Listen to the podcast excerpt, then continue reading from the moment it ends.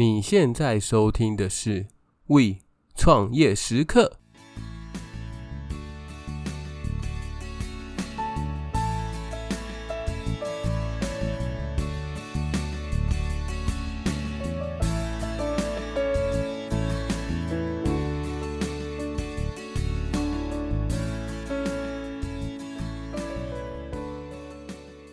Hello，Hello，大家好，欢迎回到 We 创业时刻，我是 Echo，很开心又回到了我们的节目当中，跟各位说声不好意思，就是这一次隔了好久才又再一次录音，因为这阵子真的是忙翻天了，除了本业很忙之外，当然又忙一些业外的东西。其实这个东西等下就会跟各位呃小小的介绍一下，究竟。忙什么样计划？我想我会再录一集来跟大家来做个分享。这阵子大家过得还好吗？大家最近有没有被疯狂的洗版？我想说的是，我可以提示一句，就是我不是数学家，但这听起来不错吧？那如果你最近也有被这个 YT 的广告打中的话，先不要切掉。我觉得大家可以去看完它，它里面的内容，它里面论述的东西。那我这边。不是说要探讨说他是不是诈骗的这件事情，因为我没有买过他的课程，所以我也真的不知道。但这边我想要跟大家分享的一项，就就是之前在加拿大的时候，我不是有自己做一个电商吗？其实那时候的方式就是用直运的方式。我记得我那时候其实就是被类似这种广告洗到。一样是在 YT 上面，那时候都是国外的部落客，因为那时候的这个模式在国外是相当盛行的。虽然说那时候我没有买任何的课程，也就是说我没有花到课程的这个费用，而那时候我心里所思考的是说，嗯，我自己都没有试过这个模式，那如果我直接去批评，那是不是有点太过武断了？所以我就。尝试着用一些免费的网络资源，记得那时候就是只有花费的就是建站的成本以及网址的成本，其他的都没有多花。那虽然说这一件事情是以失败落幕，但其实在途中我有学到非常多的东西，也能够知道说这个模式就是直运的这个模式。为什么会无法成功的一些原因？那其实这些在我之前的集数都有聊过，所以如果你有兴趣的话，就可以去听看看。最后再强调一下，就讲了那么多，不是说要你去买他的课程，而是希望大家对于任何事情都可以有自己的判断力。我看很多人的评论，其实是他也没有买过的课程，那他也没有去真正的了解这个模式。就人云亦云，其实这样子真的是比较不 OK 一点啊。如果啊，他所说的方式是不需要成本的，其实我觉得不妨大家也可以去试看看，说不定你在尝试的过程当中，你又改良了他的模式，可以把他的这个方式更加发扬光大，不是吗？就很多的路，大家都可以试着去走走看，去探解看看，最后最后真的不幸是以失败收场。那大家也不用太灰心，因为毕竟你有试过，未来在分享的时候，你也会知道说那个失败的原因是什么。好，我们回归这一次的主题吧。这一次的主题是想要延续我们在第三季第六集的时候，我们有去强调说品牌官网的重要性。近期因为有一些关系，就是我专案的关系，所以我又开始重新再建立一个网站，但是。这次建立的网站，我选择的是跟在建我们咖啡厅网站的时候使用的是不同的工具。虽然说都是以自建的方式为主，像我上次在建咖啡厅的官网的时候，我是用 WordPress。这一次我就想说，诶，上次有试过 WordPress，那这一次就挑个比较不一样的工具。因此我就是这一次就选择 Wix。这两个其实我觉得是现在自建网站上面最。常人家去讨论的两个工具，等于是说这两个现在我都使用过。那我这一次就想跟大家去分享一下这两个我在操作上面的一些心得跟我的一些想法。好，本集的摘要总共就会分成五大点。第一点就是可能会讲一下说为什么会需要建网站，就是我想要建网站的原因是什么。第二个就是选择自建网站的时候的一个流程，第三个跟第四个就是分别去介绍 WordPress 跟以及 Wix 它的一些优缺点，以及最后一个这两者的选择跟差异在哪边？就是可能说，如果我是什么样的情境之下，我选择哪一个工具会比较好的状况。OK，首先来聊一下为什么我会选择使用自建网站。其实一开始我在忙我那个专案的时候，我也有考虑过去找网站的设计公司来协助我建置网站。我有询价过一些公司，那当然不乏有一些是朋友介绍认识的一个厂商，我还有跟他开过会，就是把我想要的需求提给他们，然后让他们来帮我做一个报价。就有点像是询价的这个过程。后来发现我需要的功能，我需要的一些想法跟一些版型，在完整的建制之后，总共需要台币四十万。对，你没有听错，当然这包含的是后续的一些维护的费用。但其实这样想一想一想，其实还是蛮可怕、蛮可观的。我都还没有开始去 run 我的这一个专案。但我就要先在我的前期去投入四十万的一个成本，而且你投入的四十万还不知道你的这个商业模式有没有办法乱起来。其实我觉得这样子，在我评估之后，我觉得是有一点冒险的。所以那时候就有开始去思考说，那有没有别种变通的方式，可以让我在呃用比较少的成本之下，然后去试看看我的这个专案的想法。到底在这个市场上能不能乱得起来，然后去得到一些验证。因此，我最后才会选择自驾网站的这个方式。自驾网站的优点，除了我刚刚前面强调的成本低之外，还有第二个就是它可以依照你自己的喜好去添加你的需求。简单来说，就是你可以依照你的想象，然后就直接去建置。而不需要再透过沟通，可能说你找了这个公司之后，你可能还需要跟他们做一些沟通，然后让他们去把你的想法实现。而且这其实是有点风险的，因为对方去实现你的想法不一定是你最终想要的一个结果，所以这可能也会造成时间上的一个浪费，就是你们沟通时间的成本，这些其实都是需要考量的。那以及最后一个自驾网站还有一个好处，就是你的成就感会真的满满满的，因为不管是呃每一个细节或者是每一个功能，其实你都是非常用心的去编排，非常深思熟虑的去想着你这个页面，诶，不能浪费太多空间，一定要让消费者在最短的时间内可以选到他们要的东西。那这时候你就会去思考非常多的东西，其实这些过程其实都非常的繁琐，但是当你完成了之后，其实你就会发现，哇，真的是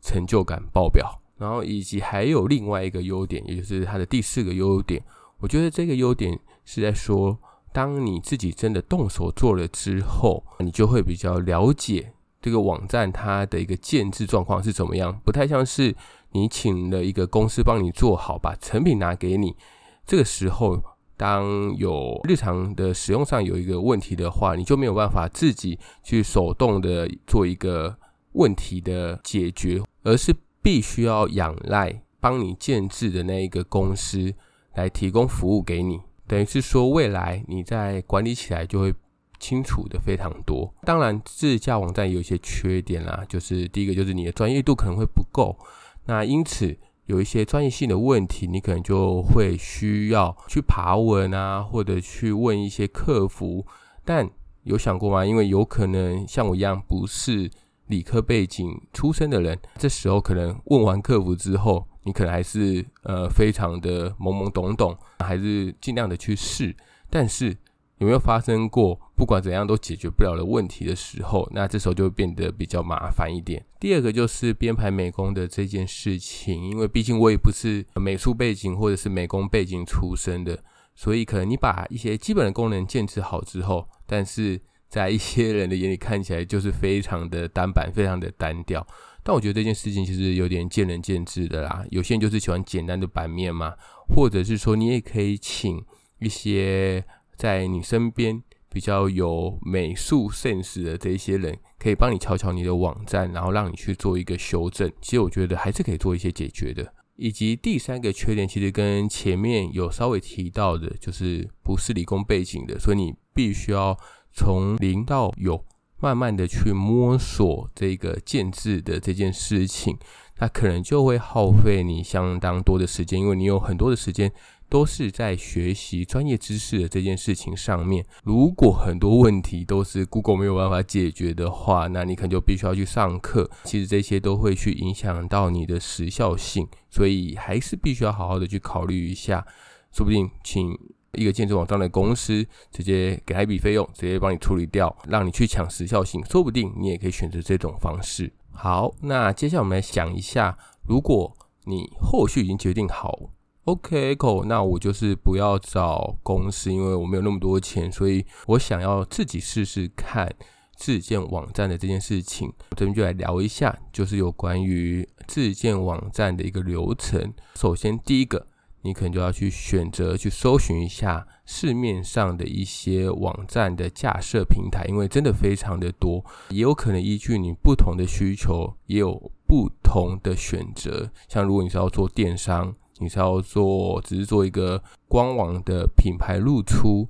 或者是你甚至只是想要写一个部落格这样子，其实都是有非常多不同的选择。第二个。就是当你选择好、你决定好你的架设平台之后，可能就要开始去找你的网址、你的网域，去购买你的虚拟主机。这些部分其实网络上都有非常多的文章，大家可以去参考看看。不过这边要提醒一下，很多虚拟主机它的一个基地其实并不是在台湾，都是在国外，所以这边可能要考量一下两个。第一个是你的英文好不好？因为你可能选到的是只有英文客服的虚拟主机。那未来如果你有一些遭遇到一些问题的时候，你可能写信还是要用英文去询问他。这个时候你的英文好不好就会变得比较重要一点。当然你也可以用 Google 翻译啦。第二个就是你要非常仔细的去看一下续约的。价格这件事情，因为很多网络上的一些文章其实都有诟病到的，就是，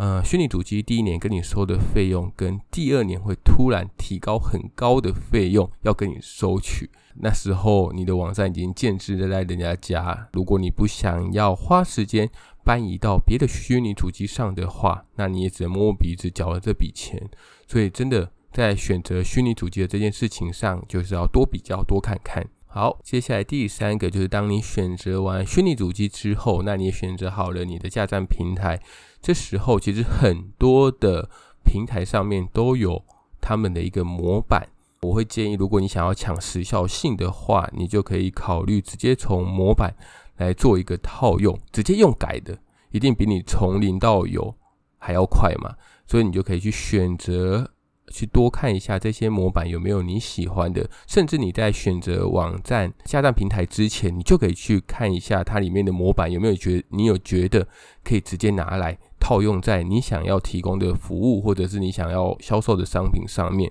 其实这都会节省你非常多的一个时间。再是第四步，就是你就要开始编辑你网站上面的一些内容，同时你也可以去看一下。你在这个网站上面要编辑的时候，有没有什么样的一个外挂软件是可以去使用的，然后让你的网站的内容看起来可以更加的丰富。好，再是第五个，当你都完全编辑好你的网站内容之后，那你可能就要去做一些，在发布网站之前，你可能就要去做一些其他的设定，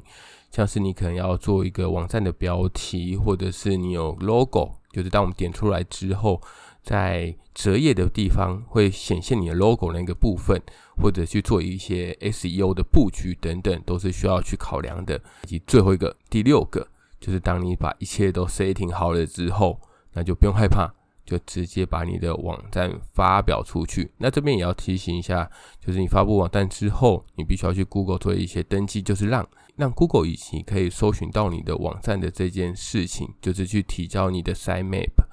然后这样子 Google 才可以搜寻到你的网站。如果你没有做这一步的话，就是不管怎么，你做什么东西做到死，可能都没有办法让消费者然后去找到你的网站。所以这步特别的重要，大家要多注意。好，接下来首先我们先介绍就是 Wix 这个，因为是距离我现在使用的比较近嘛，我的印象是比较深刻。但不免俗的就是前面还是介绍一下这间公司的一个背景。其实 Wix 它是成立在二零零三年，它是一个网站的架设工具。目前其实全球使用这一个 Wix 所架设的网站有超过四百五十万个。Wix 它的一个特色就是它的一些专业的设计模板其实都是非常的完整的，那以及。它在建制网站的时候，它是使用拖曳的方式，就等于是说你根本不需要会去写程式语言，而是直接用拖拉的方式建制你的网站，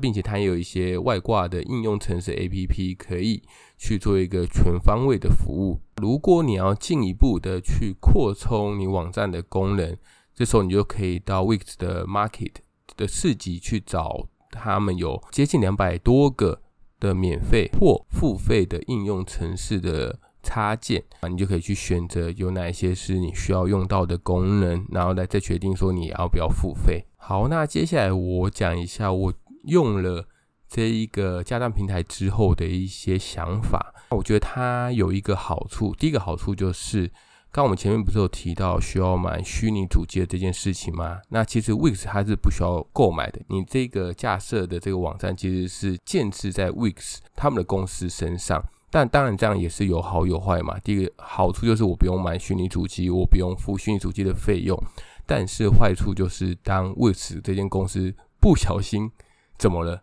财务困难倒闭了，怎么样等等的，你的网站可能就会消失不见。所以还是要自己去评估看看这件事情，你觉得它的风险，它发生的几率高不高，再来决定要不要用 Wix。再来第二个，刚前面有提到，就是虚拟主机不用付费，那 Wix 不就变成不用钱了吗？诶，没有没有没有，Wix 它其实有非常多的方案可以去选择，当然它有免费的方案啊，但是免费的方案其实非常的不适用，主要有几个原因，第一个是它没有办法。如果你是免费的方案的话，那你就没有办法去改网址，你没有办法去外面买网址之后设定成你要的网址，你的网址就会被带 Wix 的这个字眼，所以当别人去搜寻的时候，就会知道哦，你就是用 Wix 建站的，这样其实就会降低了你的专业程度，因为你别人在看这个网站，在输入这个网站的时候，必须要打 Wix，然后点什么什么什么。点什么？其实它那网址都是随机生成，可能非常的不好记啊。然后免费版本还有一个不好的地方，就是会有广告。其实我不太喜欢，像我在逛网站，反过来想一想，如果我们是消费者的话，你会很想看到一个地方，可能这个地方是我有兴趣的网页，但是它充斥着广告这件事情，其实就会降低我下次再来的一个意愿。并且，呃，我的一个逛起来的一个体验也会相当的不好。第三个，免费还有一个不好的缺点就是它的频宽，就是它频宽其实是有限制的，所以用起来就会比较慢一点。你知道现在的消费者都是非常没有耐心的。是网站只要在那边转个几秒，我可能就会直接按上页，甚至按叉叉直接登出。所以我觉得这个是非常重要的一个部分。它的方案就会比较弹性一点。如果你想要选择付费方案的话，就比较弹性一点。你可以依照你想要的频宽、你想要的大小，就是这个网呃这个网站它给你多少的一个大小等等。来选择你合适的一个方案，这样子的话就不会太多。那像我选择的就是一个月是十四点五美元的这个方案，那我觉得就相当的够用了。那大家可以参考看看。然后，如果你未来选择的是 Wix 的这个架站平台的话，有一个也需要提醒一下，就是当你在选择模板设计模板选择了之后，未来就不能再做变更。那如果你未来要做更换版型的这个动作的话，你的网站就必须要删除，然后重新从零再开始的去架设一个你要的网站。所以在开始之前，真的要想清楚这个模板是不是你要的。好，那介绍完 Wix 之后，我们来介绍一下 WordPress。那 WordPress 其实在二零零三年的时候正式发行，那它是一个免费的开源软体。那目前全球有接近三十五趴的网站是用这个软体架设的，哦，其实是非常高，有三十五趴，三分之一左右。一些大型的入口网站，像是美国的《纽约时报》啊，或者是迪士尼的官网等等，都是用这个软体来做建制。那也因为使用的人很多，所以就有非常多的一些开发的人力资源来对这一个网站、这个架设平台做功能上的扩充以及客制化，其实都是对于这一个架上平台有非常正向的一个帮助。好，那我也讲一下，在之前我在使用 WordPress 的一些优点。首先，第一个就是它的模板，它的一个布景主题。是到上万个可以去选择的，虽然说有些是需要付费用的啦，有免费也有付费的，但是只要你想想看哦，如果有上万个选择，所以你可以非常轻易的去满足你在设计上的各种需求，相对来说，Wix 就没有那么多的选择。在第二个就是它的一个网站，如果你未来想要搬家的话，也会非常的容易。因为不管是更换主机的类型，或者是你想要换虚拟主机的厂商，其实都很能够快速的去做一个搬迁。再来，在我学习 WordPress 的时候，我发现它的一个中文的资源其实也非常的完善，就是有很多内容，其实你可以很有感的，你去 YouTube 上面就是打 w o r d p a c e 跟打 Wix，你就会发现这两个的资源其实是学习资源。其实相差非常的多，WordPress 有非常多国外的 YouTuber 有在介绍，你可以去看一下。但你打 Wix，其实它学习的资源就相对的比较少一点。再有一点，我非常的担心，很多人都说 WordPress 它的 SEO 是比较友善的，所以你可以在 Google 的搜寻引擎上面的能见度就会比较高。但是如果你是用 Wix 的话，相对来说，你的 SEO，你的能见度就不会那么高。简单来说，就是你可能建了两个网站，一个是用 WordPress，一个是用 Wix，你这两个网站都做一模一样的事情，你的广告预算也都花一样多的钱，然后你的内容什么样的东西都是做一模一样的。但是因为 WordPress 它的一个架构能够让 SEO 觉得它是比较友善的，所以就会比较容易可以去搜寻得到它。那但，这个我还没有经过验证啊。那未来如果我发现有这样的状况的话，我再跟大家来做一个分享。最后就是学习的难易度上面。前面有提到，Wix 就是真的非常好学，反正就是拖拉拖拉，把它拖到你要的位置，然后把一些东西弄整齐，然后弄成你要的版面，这样就好了。但是 WordPress 其实它就相对来说就是复杂的比较多，所以你可能需要去具备一些电脑的技能，并且你可能要略懂一些网页设计的语言，就是 HTML。但也不用担心啊，因为前面有提到，就是学习的资源相当的多，所以这一点。就不用太多担心，只是你需要花一些时间。好啦，不知道大家听完以上的这两个架站平台的介绍之后，有没有你心目中想要使用的架站平台啦？那如果有的话，或者是你在使用上有些问题的话，都欢迎寄信给我，我们可以好好的一些交流讨论。虽然说我不是这方面的专家，那我也不一定会，但是我觉得透过交流学习的这件事情，其实相当的重要，而且也相当的快。OK，那以上就是我们本集的内容啦，希望大家会喜欢。同样老话一句，如果你还没有去追踪 IG 或 FB 的话，帮我订阅订起来，帮我追踪追起来。如果还没有买过我的书，我的书叫做《创业前问自己的二十个问题》的话，现在都已经在一些平台上上架喽。所以如果有兴趣的朋友，也可以去看看，支持一下哦。我们本周的节目就到这边啦。让我们下次再见喽，拜拜。